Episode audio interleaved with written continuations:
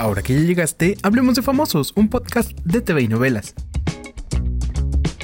Luis de Llano rompió el silencio y Gustavo Adolfo Infante ofreció disculpas, así como lo oyen.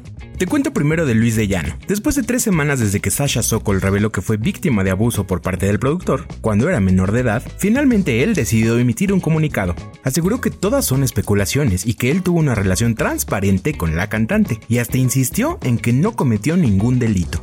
Eso sí, Luis le ofreció una disculpa a Sasha por sus comentarios en la entrevista con Jordi y por haber hecho pública información de su vida privada. Y sobre si Sasha demandará, ella dijo que todavía está analizando sus opciones.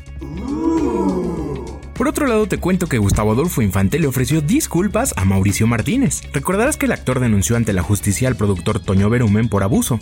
Gustavo criticó a Mauricio por no darle una entrevista y utilizó términos que le costaron severas críticas por descalificar y revictimizar al actor. Así que en Sale el Sol, Gustavo Adolfo Infante terminó por ofrecerle una disculpa a Mauricio.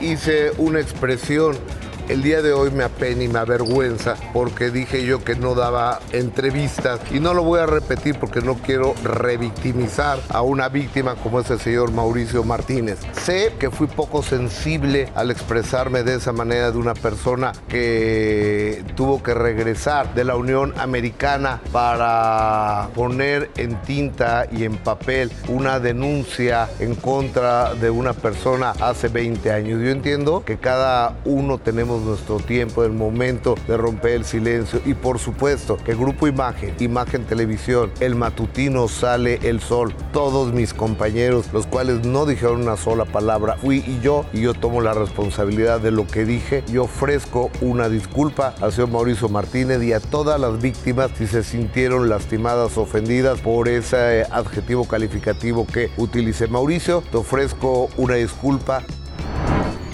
te invito a darle a seguir a este podcast. Y mientras también te cuento que este 31 de marzo se cumplen tres años desde que Pablo Lyle golpeó a un hombre cubano que días después murió. Todo este tiempo el actor ha permanecido en arresto domiciliario en Miami tras ser acusado de homicidio involuntario. Y en plena pandemia, seis veces se ha trazado su juicio, por lo que hasta ahora se sabe que será el 5 de julio cuando Pablo enfrente ahí finalmente a la justicia. Recuerda darle seguir y suscribirte a este podcast. Yo soy Pepe Rivero y te espero a la próxima cuando hablemos de famosos.